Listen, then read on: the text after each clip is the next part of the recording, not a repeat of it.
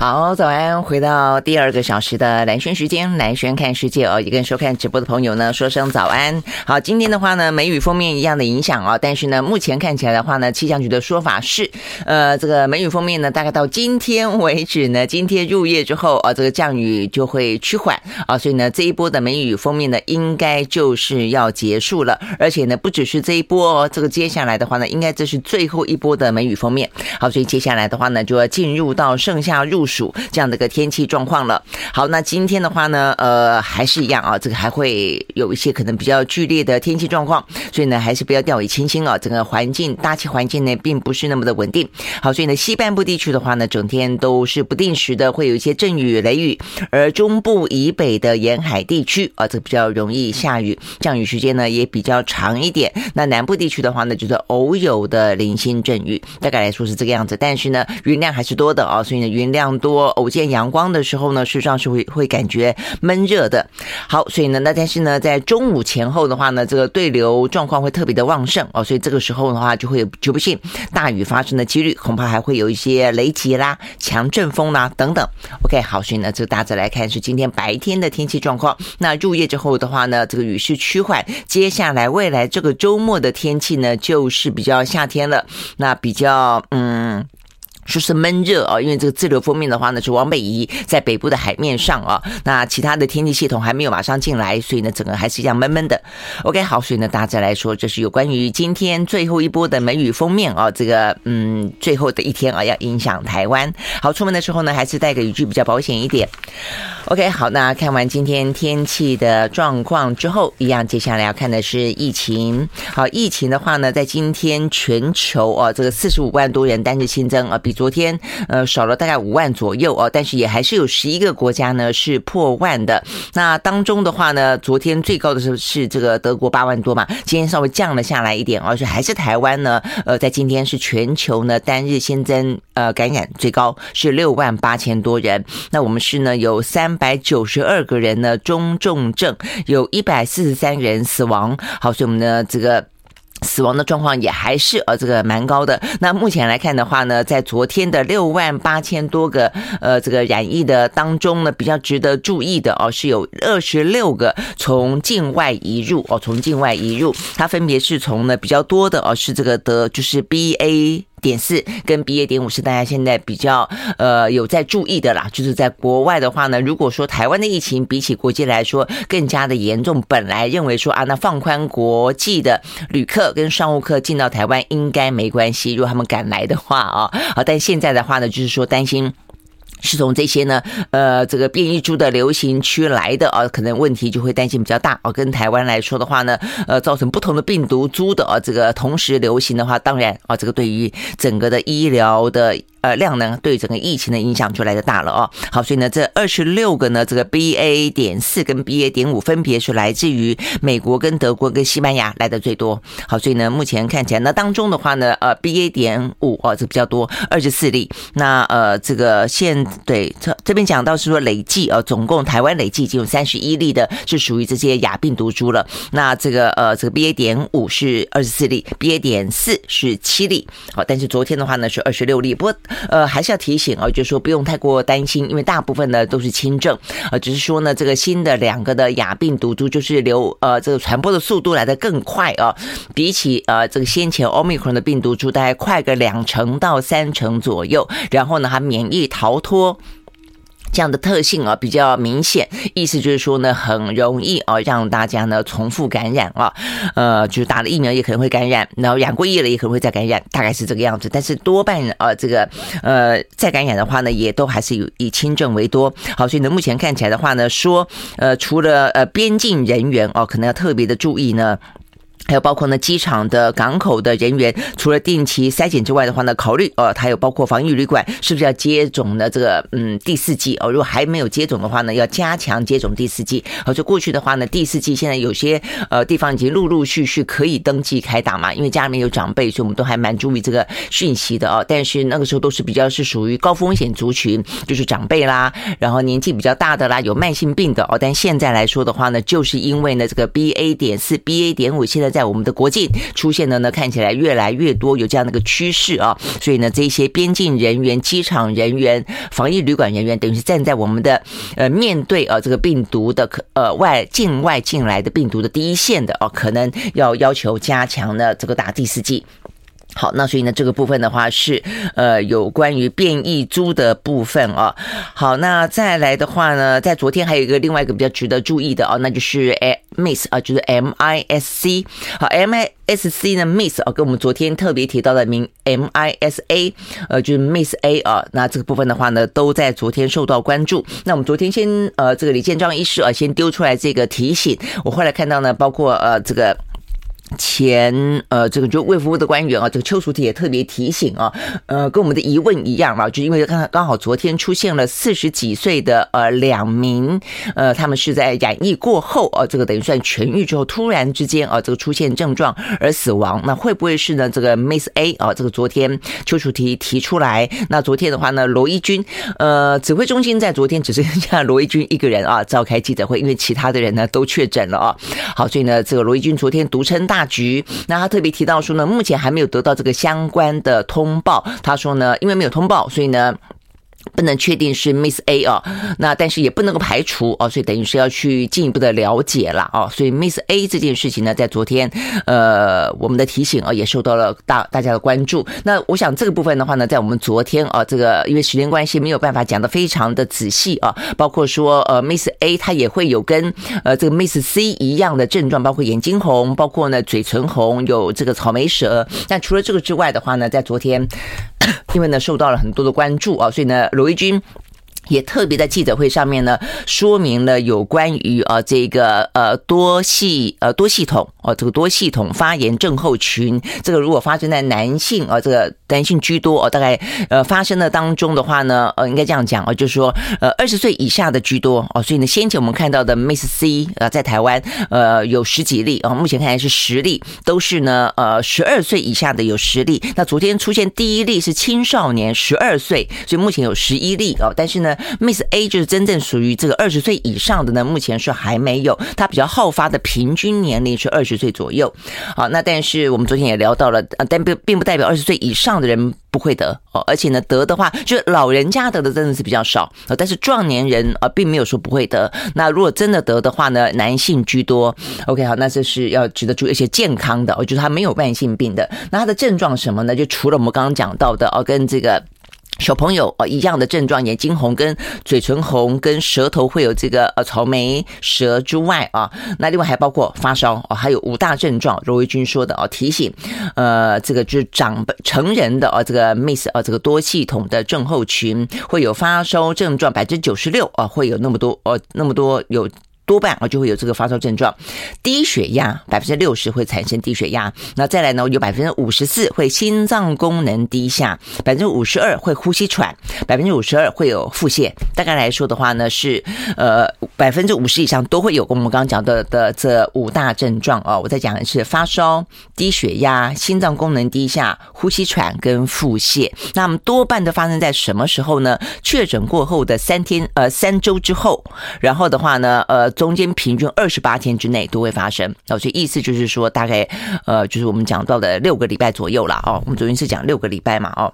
好，所以平均是二十八周。OK，好，所以呢，这个部分的话，我想呢，这个嗯，成年人要稍微注意一下。就是现在成年人染疫，呃，就算说没什么症状，但是第一个要注意长新冠。好，在目前来看的话呢，台湾的长新冠的门诊统计下来就三十万人有长新冠的症状了。那另外一个就要特别注意的是，呃，会不会在这个六个礼拜之内啊，这个出现了健康的痊愈的人身上会有所谓的呢 Miss A 的症状。好，所以呢，这是我们昨呃昨天到今天啊，这个蛮重要的一个新的状况要提醒的。那至于我们刚刚讲到的 Miss C 啊，就是说在。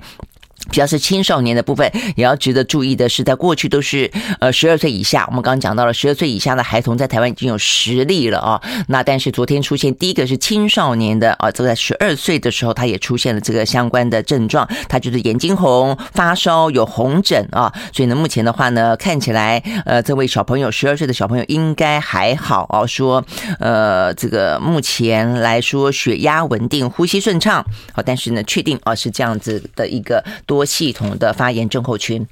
好，所以呢，这个部分呢，是我们看到啊，有关于这个病毒株之外，就是所谓的 Miss C 啊，我们新嗯看到的就有关于呢，呃，这个新冠肺炎带给啊这个大家的一些可能呃比较值得注意的一些症状。好，那再来的话呢，就是担心当然就死亡了，因为真的发生了 Miss A 或 MIS-C 的话呢，这个致死率啊，其实坦白说还蛮高的。我们昨天有讲到了，大概有到百分之。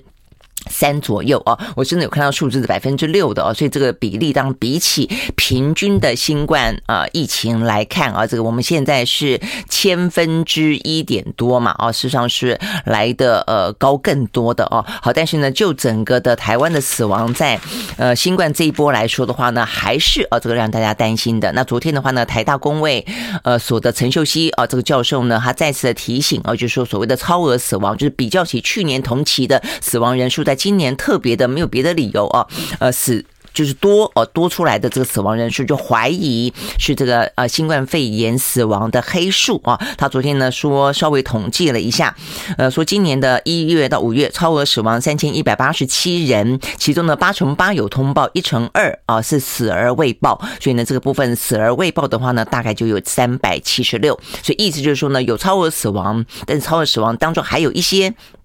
没被呃这个通报，因此不知道的哦，所以呢这些部分的话呢，呃就是所谓的黑数了啊。但是我想大家现在最主要，我相信是黑数一定有哦。我们这这这段时间也也注意到，指挥中心也承认了啊。那只是重点就是呃可能要去理解，因为担心的是说，因为没通报而造成疫情比想象中的来的更严重哦，或者说在我们的估算当中推推估里头，因此呢所采取的一些政策都会因此而这个被误判。担心的是这个样子了哦。那对于长长者来说的话呢，呃，媒体报道，包括这陈佑熙教授也特别提到，就是他们的心态可能是大家要比较值得注意的。为什么不通报哦？他可能很担心孤独的在医院死去。I like 回到蓝轩时间啊，那么刚刚讲到了有关于呢这个呃孩童啊这个相关的一些呃 MIS-C 啊等等的状况啊，那现在我们看到呢这个有关于呃五到十一岁啊这个相关的第二剂啊这我们的儿童的疫苗的施打啊，目前呃这个已经 BNT 疫苗准备好了，这个六月二十二号的话呢就可以开打啊，所以呢这个部分的话呢是呃这个对于孩童来说保护力啊来说如果要提升的话呢呃家长可以稍微注意的。那事实上呢不止在台湾啊，这个美国的话呢他们现在已经在今天天啊是说要开会了，要针对呢呃五岁以下的孩童是不是要施打疫苗这个部分的话呢要进行讨论。那现在的话呢，包括辉瑞、包括莫德纳的话呢，各自都有呢这个疫苗针对的是五岁以下的孩童啊。那这个部分的话呢，在辉瑞我们看到这个相关的最新的数字，因为他们要提报给啊这个美国的 CDC 啊 FDA 嘛啊。那现在的话呢，呃辉瑞是打三剂，呃是六个月到四岁的孩童打三剂啊，这个三维克的疫苗，那他们的话呢说，目前呢呃经过试验初步的结果是，对于孩童染疫的呃这个避免染疫的呃这个效果可以高达百分之八十哦，所以呢这个部分看起来数字还不错。那另外的话呢，莫德纳哦他们是针对的是六个月到五岁的孩童，那打两剂，那两剂的话呢是三十微克，那他他的数字看起来呢就比较糟了哦，这个比较差一点了啊。这个莫德纳的话呢说，针对六个月到两岁的族群疗效是。是百分之五十一，那两岁到五岁的话呢是百分之三十七，更低哦。那所以呢，呃，看起来这个 BNT 啊，辉瑞 BNT 显然的，如果通过的话，针对五岁以下的小朋友的话呢，防护力是来的比较好一点的。好，那所以呢，今天呢，美国的呃这个 FDA 的专家要召开会议哦，要讨论是不是呃要决定投票，他们要用投票的方式来决定，因为其实坦白讲，也还是有。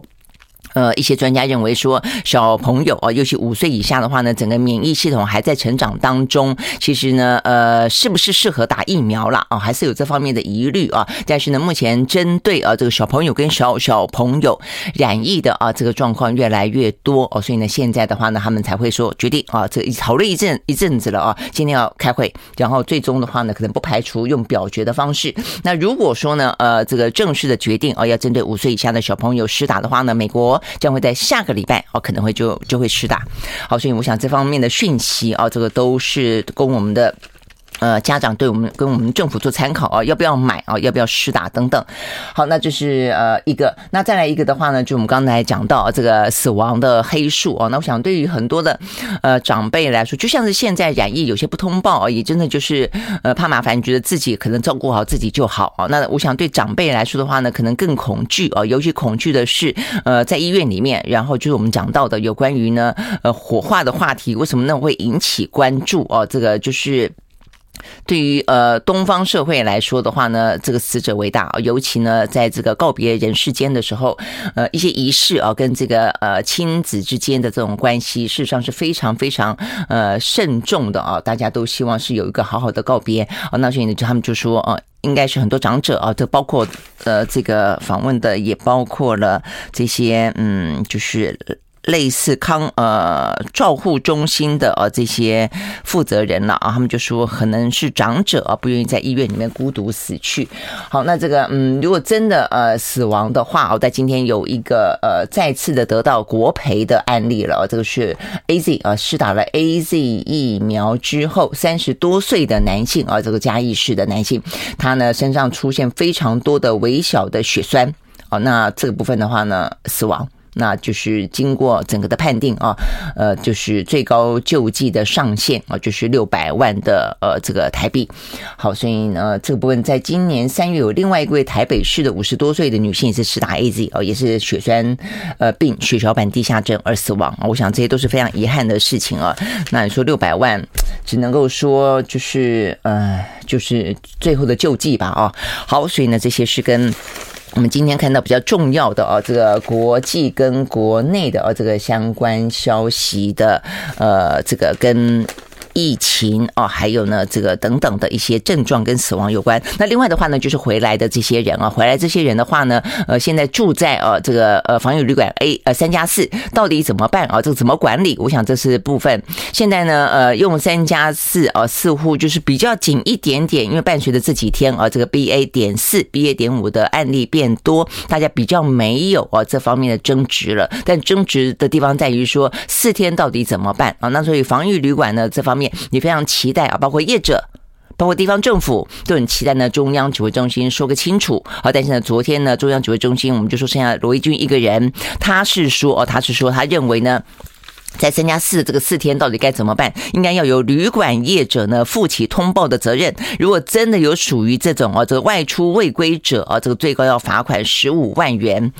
好，但我觉得这个话真的讲起来容易啦，做起来太难了。你要旅馆业者怎么通报呢？哦，就是呃，哪些人该出去，哪些人不该出去？因为呢，指挥中间还讲了，有些人是不该出去的，呃，像什么嗯，义工啦，呃，什么呃，出去，包括学生啦，哦，等等，不该出去。那该出去的呢，出去，那什么时候回来？他怎么去去盯呢？哦，所以呢，这个部分真的是很麻烦哦。所以我这边看到媒体报道说，旅馆业者说啊，干脆七家。七加零算了，本来心里还说不要三加四，干脆零加七。但现在呢，担心境外移入的，所以呢，就改成那干脆七加零算了。就说你就把话讲清楚，就七天都住防疫旅馆，都不准外出。那 OK，但是呢，防疫中心显然昨天没有这样的说哦，而是说要由这个防疫旅馆来负起通报的责任。但是呢，呃，这个。包括地方政府，包括那旅馆业者都表达，呃，这个旅馆业者没有这个权限。你说他出去，然后你怎么把他怎么把他抓回来？然后呢，或者说你不让他出去，那这些部分的话呢，都是对于。呃，旅馆业者来说是非常大的困扰啦。哦。OK，好，所以呢，这个包括新北市的市长侯友谊也还是哦，这个呃建议中央讲清楚了哦，他们也希望说这个关旅局他们自己是不是跟呃业者来协调，看看可不可以协调出一个方法来。总之，目前看起来的话呢，呃，对于台北。新北，我想桃园这几个都是因为通常境外移入比较多的哦地方，困扰的地方可能也在于这些地方，所以他们都希望啊这个中央能够把指引啊讲得更清楚一点啊，然后而且要考虑到这个防疫旅馆的人力哦，他们在管理上面确实哦是有这些困难的。好，那但是呢，陆陆续续呢大家都回来了哦，所以呢在还没有清楚的指引之前，我想这些回来的人可能自己要稍微的注意一下。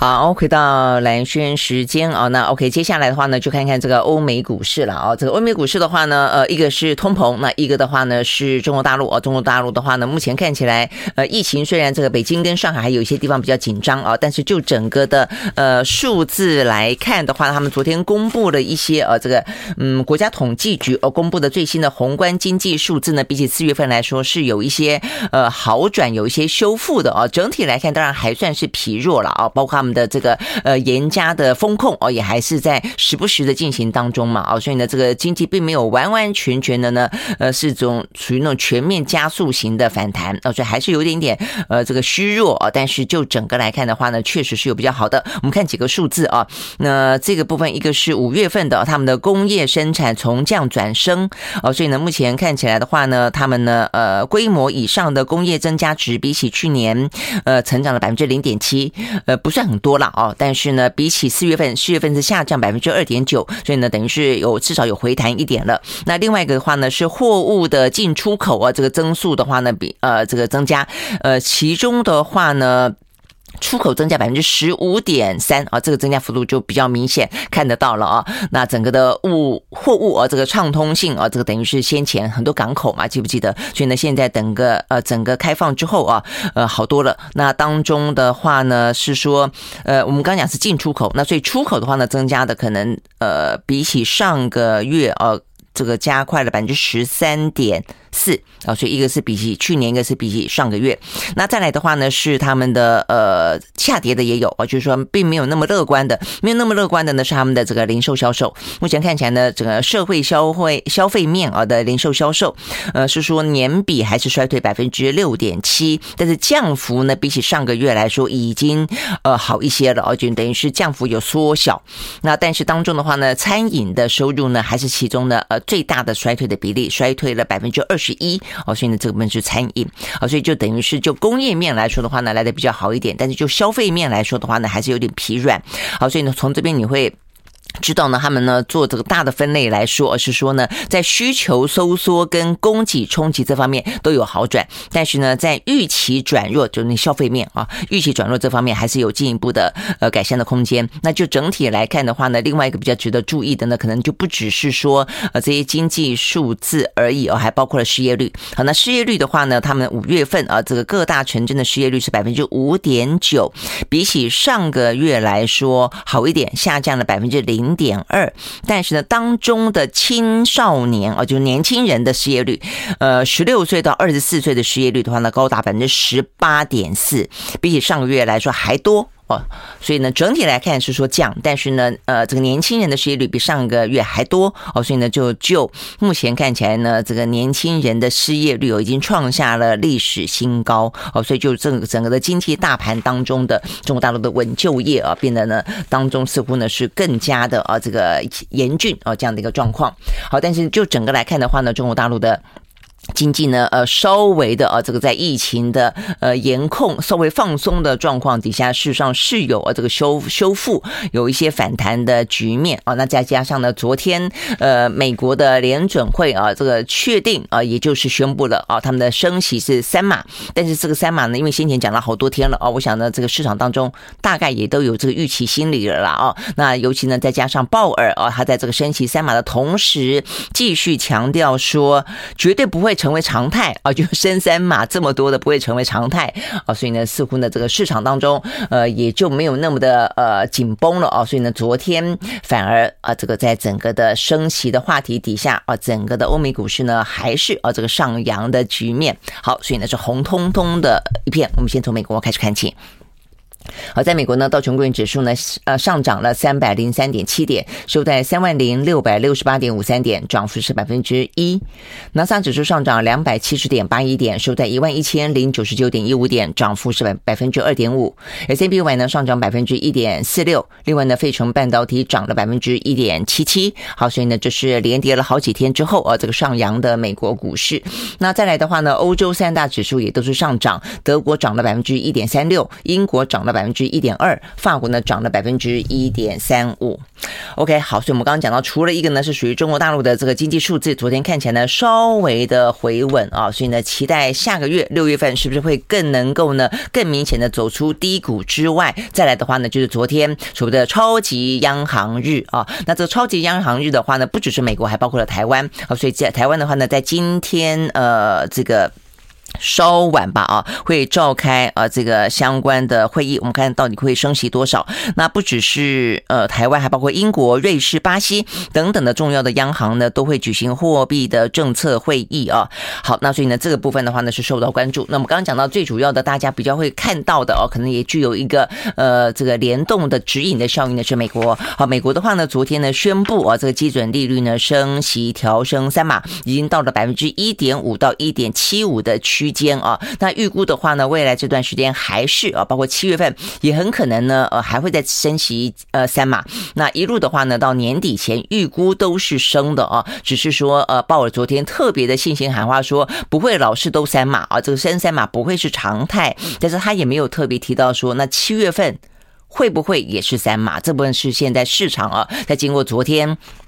升了三码之后啊，这个大家的呃另另外一个下一个呢，这个关注的焦点了啊。但是不论是两码哦，或者三码，就整个来看的话呢，呃，市场的预估呃利率可能会在今年底之前会调升，一路调调调调调调到了百分之三点四。诶，真的这个还真的蛮高的哦。好，那所以呢，这个部分的话呢，说到呃二零二三年就明年底之前的话呢，可能会一路接近到百分之三点八。OK，好，所以呢，这个等于对于这个。通膨的预估，以及要透过升息的方式呃来控制呃这个通膨，目前看起来的话呢，可能会一段时间的呃长期抗抗战啊。好，那这个部分的话呢，是来自于美国目前最新。好，那除了美国之外的话呢，巴西央行在昨天的话也宣布哦，他们也召开了呃央行的会议，也宣布了升息两码到了十三点二五。哇，他们这个利率。怎么这么高啊？哦，十三点二五真的很高。那另外的话呢，就是台湾跟英国了哦。那这个台湾的话呢，目前预估我们呢上个礼拜啊，这个王建全副院长也聊到，呃，可能是半码或是一码。那当然呃，这个大家是期待半码就好了哦。那但是一码的话呢，可能就是如果说要呃到达比较有效的哦，这个抑制通膨，虽然台湾的通膨没有那么严重，所以另外一方面就要考虑到经济成长率哦。所以呢，在经济成长率跟抑制通膨这两个当中呢，呃，看看你要。比较侧重哪一方面啊？如果比较侧重通膨，那可能就呃这个升息一码；那如果比较侧重在经济成长率，那就升息半码。那目前的话呢，还要关注的是会不会有第五波的打炒房。I like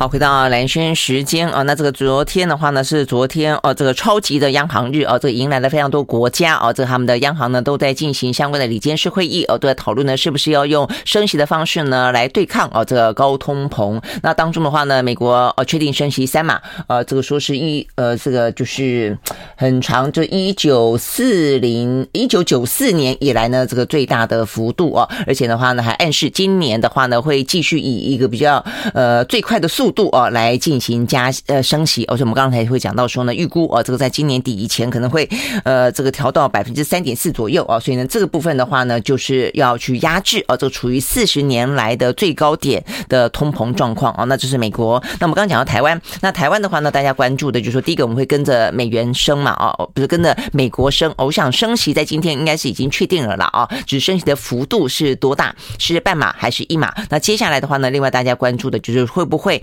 呃，这个宣布加码啊，这个第五波的打炒房。那另外的话呢，还包括我们的经济成长跟目前通膨的预测展望到底怎么样啊？那现在目前看起来的话呢，我们的经济成长率啊，说很可能还可以。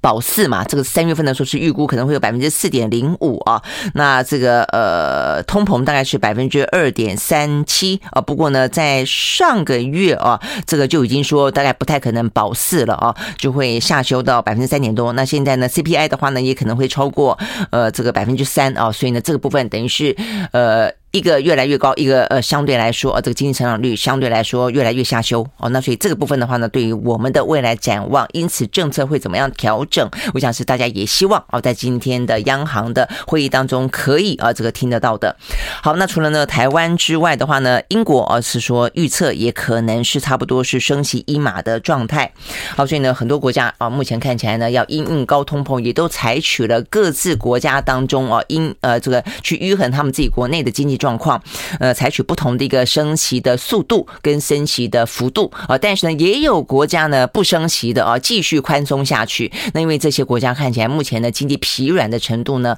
呃来得更加的明显，比方说日本。好，所以日本的话呢，呃，这个经济萎缩啊，这个的状况其实就已经很很长的一段时间了嘛，啊，那所以他们持续性的啊，目前并不打算呢用升息的方式，啊，所以呢他们的。物价虽然也飙高一点了，但是对他们来说，呃，也很久物价没高了。如果物价反映出来的是可能性的繁荣，未必不是一件好事哦。所以呢，对于日本来说，他们因应整个的国内外的状况的操作模式呢，显然比较不一样。好，所以他们持续维持宽松。那另外一个的话呢，是瑞士啊，瑞士说也可能会采取一个宽松的政策，继继续的呢，在刺激啊这个疫情底下，而且还包括受到俄乌哦这个战事的影响啊，呃，所导是的，呃，这个经济当中的受创。OK，好，所以呢，这些部分是在今天，呃，国际之间的超级央行日啊，这个全球金融的大警戒，各自呢，呃，已经发布或者正在呃准备在今天啊，要决定到底怎么样因应啊这样的一个高通膨时代的来临，怎么样子啊这个。维持呃这个大家生活当中啊，这个不要受到通物价的伤害，但是呢又不能够伤经济啊，这个确实是有点两难。好，所以呢这个部分是呃这个相关的讯息提供。那接下来的话呢，就是一些呃比较有话题性的或者比较重要的个股了啊。这个股个股的话呢，目前看到的一个，嗯，现在啊这个欧美的国家疫情算是比较共处，所以很多东西很多都是开始呃用开放的态度嘛啊。那所以第一个旅游好，所以呢，不只是。欧美国家的旅游哦，包括呃中国大陆他们的航空公司南航，他们昨天传出来要重新试飞波音旗下的啊这个七三七 MAX 啊，那这个七三七 MAX 先前曾经出过事嘛，那这个对波音来说，如果能够在中国大陆复飞啊，那如果他们的经济的呃疫情真的放松到一个程度的话，他们的这个呃旅游的爆发量啊是非常的呃可以被期待的啊，那所以这个消息一出来之后，昨天的话呢，波音的呃股价呢喷涨了百分分。之九点四五哦，来到了每一股一百三十三点七二块钱美金。OK，好，所以呢，这个部分呢是。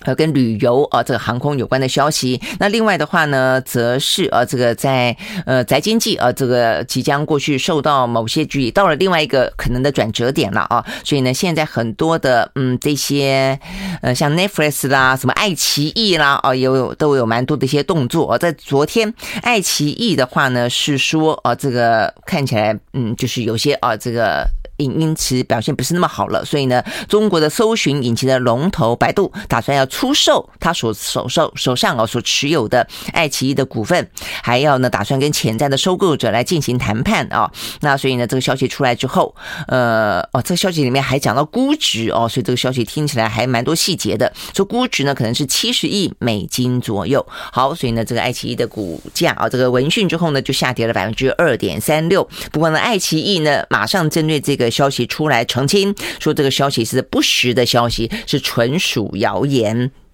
OK，好，那所以呢，这是爱奇艺啊，那个对爱奇艺呃，对台湾来说一度啊，这个爱奇艺也。也算是台湾哦，这个蛮受到欢迎的这个 OTT 啊。那但是当然，因为两岸的哦这个情势的关系了啊，那就比较少。但是坦白讲哦，这个爱奇艺你不让它落地，现在网络的世界你不不用落地，就是不用在这边成立什么子公司哦，得到什么允许，在网络上面其实都没有国界了啊。啊，但不论如何，呃，这个爱奇艺对中国来说哦，是一个蛮大的哦这个。呃，这个影音啊，这样的一个呃网络上面的龙头嘛，啊，那所以呢，它的呃是否要被买卖这件事情是是受到关注的。那再一个是 Netflix 啊，Netflix 的话呢，呃，在昨天他们但要刺激啊，他们呢呃逐渐滑落的，至少是不再大幅增长的收视户啊，所以他们昨天宣布要推出。鱿鱼游戏的真人实境秀啊，这个韩国的啊，这个影音实力实在太厉害了啊！真的，这个鱿鱼鱿鱼游戏席卷全球，呃，更不用讲啊，他们的一些什么偶像团体等等啊。OK，好，那这个鱿鱼游戏的真人实境秀。他们呢要广邀四百五十六个参赛者来参加比赛，哎，但是真人实境秀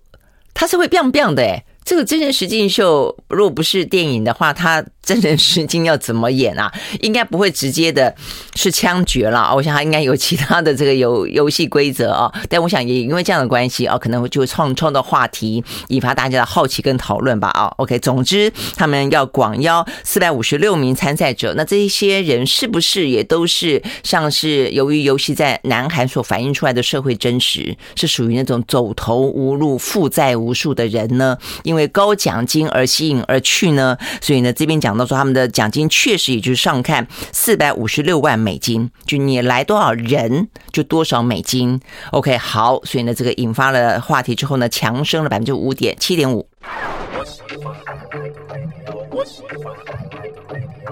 回到兰萱时间啊，我们刚刚讲到这个 Netflix 的这个鱿鱼游戏啊，他们要推出呢真人实境秀啊，我想这个应该会引发蛮大的话题吧，因为他怎么样子在呃真实的世界里面操作啊，那他的奖金看起来是蛮高的了，这个四百五十六万美金啊，那他希望呢能够招募四百五十六个人啊，但是呢这些人的条件啊，包括呢这些人他们的游戏怎么玩，呃，在这个电影里面啊，这个影集里面是坦白讲是蛮惊悚的啊，那所以才会引发那么多的话题嘛，那这个他可能在。剧情里面逼发出人性啊，他可能的一些呃光明面呃这个黑暗面啊等等，以及呢这个南韩社会啊当中的一些呃所谓的朝鲜地狱啊这样的一个说法呃的一个嗯内容的呈现了啊。那对于这个真实的世界里面呢是怎么样啊？所以呢会是一个话题。而且我们刚讲到说呢，这个南韩的影音产业真的是太厉害了啊。所以昨天呢我就想到一时间想不出那个名字来，防弹少年团了。他们本来就是一大堆人的偶像啊，所以昨天呢不是。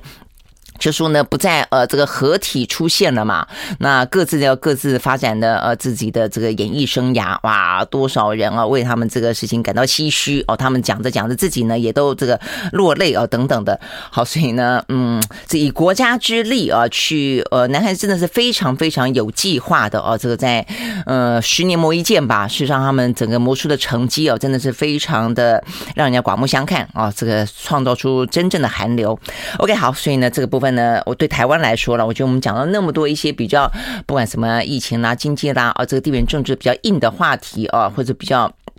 生命攸关的话题，偶尔人总是会要轻松，然后的都希望有更多的软实力可以展现啊，尤其在一个比较呃阴郁的动乱的时代里面啊，怎么样子给自己更多的一些正能量，或者说对我们的啊，不管是个人来说也好啦，对台湾来说要怎么样发挥这种软实力啊，更多的温暖的元素啊，这个嗯人文的元素在里面，我觉得更加的重要。我觉得南韩这个部分真的做的哦，他们的影音产业做的很不错啊，所以你说在这个疫情期。间的宅经济宅在家，你都看什么剧呢？哦，你看韩剧、看美剧、看陆剧哦等等。那台湾的角色在哪里呢？哦，当然台湾也有些人非常的努力哦，也越来越好啊。但是总是希望能够呃更更好啊。OK，好，所以呢这边是顺道讲到，那今天的油价啊，这个是下跌的。油价的话呢，因为你看这个升息升了三十年来最大的规模了，所以呃。当然一定啊，这个油价会会受到压力的了啊。好，所以呢，这个纽约部分的话呢，西德州原油下跌百分之三，收在每一桶一百一十五点三亿块钱美金。伦敦布兰特原油下跌百分之二点二，收在每一桶一百一十八点五亿块钱美金。OK，好，这个部分的话呢是今天的财经相关啊。那讲到财经相关，对台湾来说的话呢，当然最近这几天哦讨论比较多的是石斑鱼哦。那这部分我们一直都没有时间讲到啊。那今天比较值得注意的是，还不止石斑鱼，白带鱼，而且呢，白带鱼的话呢，还不是说那是两个不同的呃问题哦。但是呢，同样的都被禁止啊。白带鱼的话呢，最主要是在包装上面呢验出了新冠病毒。好，那所以呢，对于中国大陆来说，你知道他们对于这个新冠病毒是非常非常的高强度的掌控的啊，所以马上的针对我们的这个呃白带鱼包装当中检出啊，因此暂停进口申报一个礼拜。那呃禁令到今天哦，到今天呢哦，那所以呢等于是恢复了啊。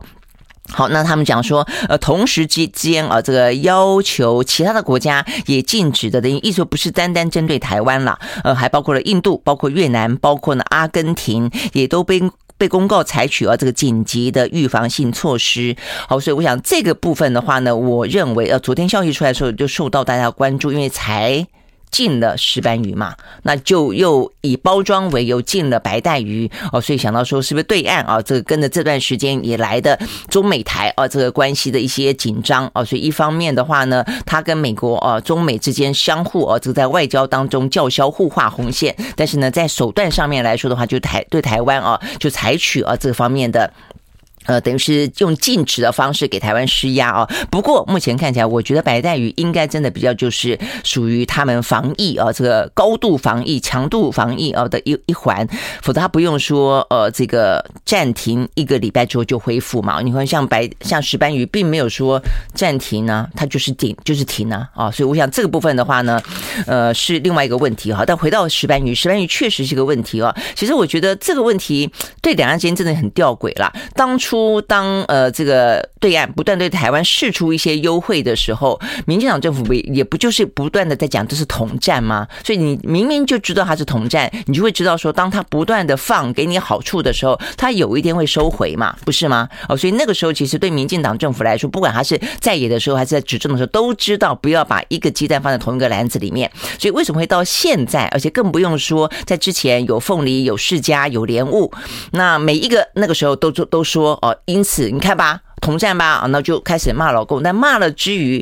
这件事情不是你不会，不是你没有办法预知的，是你早就知道了。尤其就民进党政府来说，其实是更希望不要哦这个受到中国大陆那么大的持续效应，不要对他有过度依赖的。那所以为什么你嘴巴说你的行动上从来没有落实分散过呢？我觉得这是这件事情当中，我觉得最让大家觉得。政府不牢靠的地方啦，那当然都对对产业来讲的话，石斑鱼目前看真的是还蛮惨的哦。呃，就去年来看的话，百分之九十是销往中国大陆哦。所以你说这部分，你说要跟呃凤梨、释迦、莲雾一样说好，那没关系，我们自己吃，就吃不了那么多嘛。而且石斑鱼坦白讲比较贵哦，那所以呢，呃，有些人觉得不是那么好料理哦，那所以呢，也不是那么好入口，就是说，呃。不见得大家都都都可以吃得起、吃得下了哦。那所以你说那外销，那外销有外销的问题啊。记不记得先前凤梨，我们说啊没关系，我们自己吃哦。大家也真的很认真吃，那真的也很好吃了哦。那一方面是外销日本，那但是日本的话也引发了一些可能整个的，我觉得政府的规划也不够好哦。所以呢，把一些瑕疵品啊，把一些劣质品呢销到了呃这个日本就打坏了哦。这些呢呃苦心经营品牌、好好栽种的凤梨农啊，所以呢，我觉得这部分也都是一些问题。好。所以呢，呃，等于是前面的几波其实并没有真正的如政府所说的让呃这个嗯业者安心啊。现在又来了一个石斑鱼，那除了骂之外，还能够怎么样呢？好，那这今天最新消息媒体报道是说呢，而且还发现说他们呃中国大陆验出的说有三批嘛，啊，说有这个用违法的药，发现这三批里面呢，竟然是来自于十一个养殖场，那这是怎么回事呢？而且这十一个养殖场不在可以允许出口的范围之内。所以是黑黑单，也是黑数就是了，是这个意思吗？所以呢，进一步看啊，你就发现媒体报道说啊，他跟我们当初那个普悠玛跟那个泰鲁格事件的时候，不是有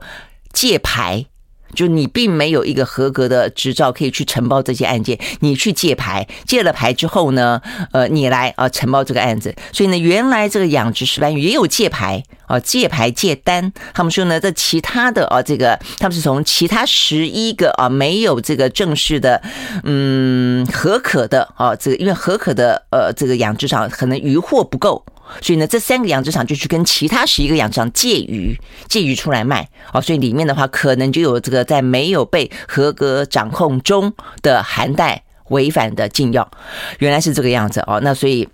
呃，这是搬运工哦，这个对外说的啊，说这个搬运工的，他们说他们其实是去别的地方运鱼来啊，但是呢，这个养殖业昨天听到了搬运工这方面的消息啊，这个屏东养殖协会的总干事不高兴，他们就说，如果真的是这个样子，政府不用管吗？啊，所以他就批评政府，要政府呢把话给说清楚，名单真的是不合格的吗？否则会搞坏了这些苦心经营的这些呃石斑石斑鱼的养养殖业者啊，所以。我觉得这听起来应该业者也有责任，政府也有责任了哦。但是现在显然的，我相信是伤害很大哦，所以才会这样的一个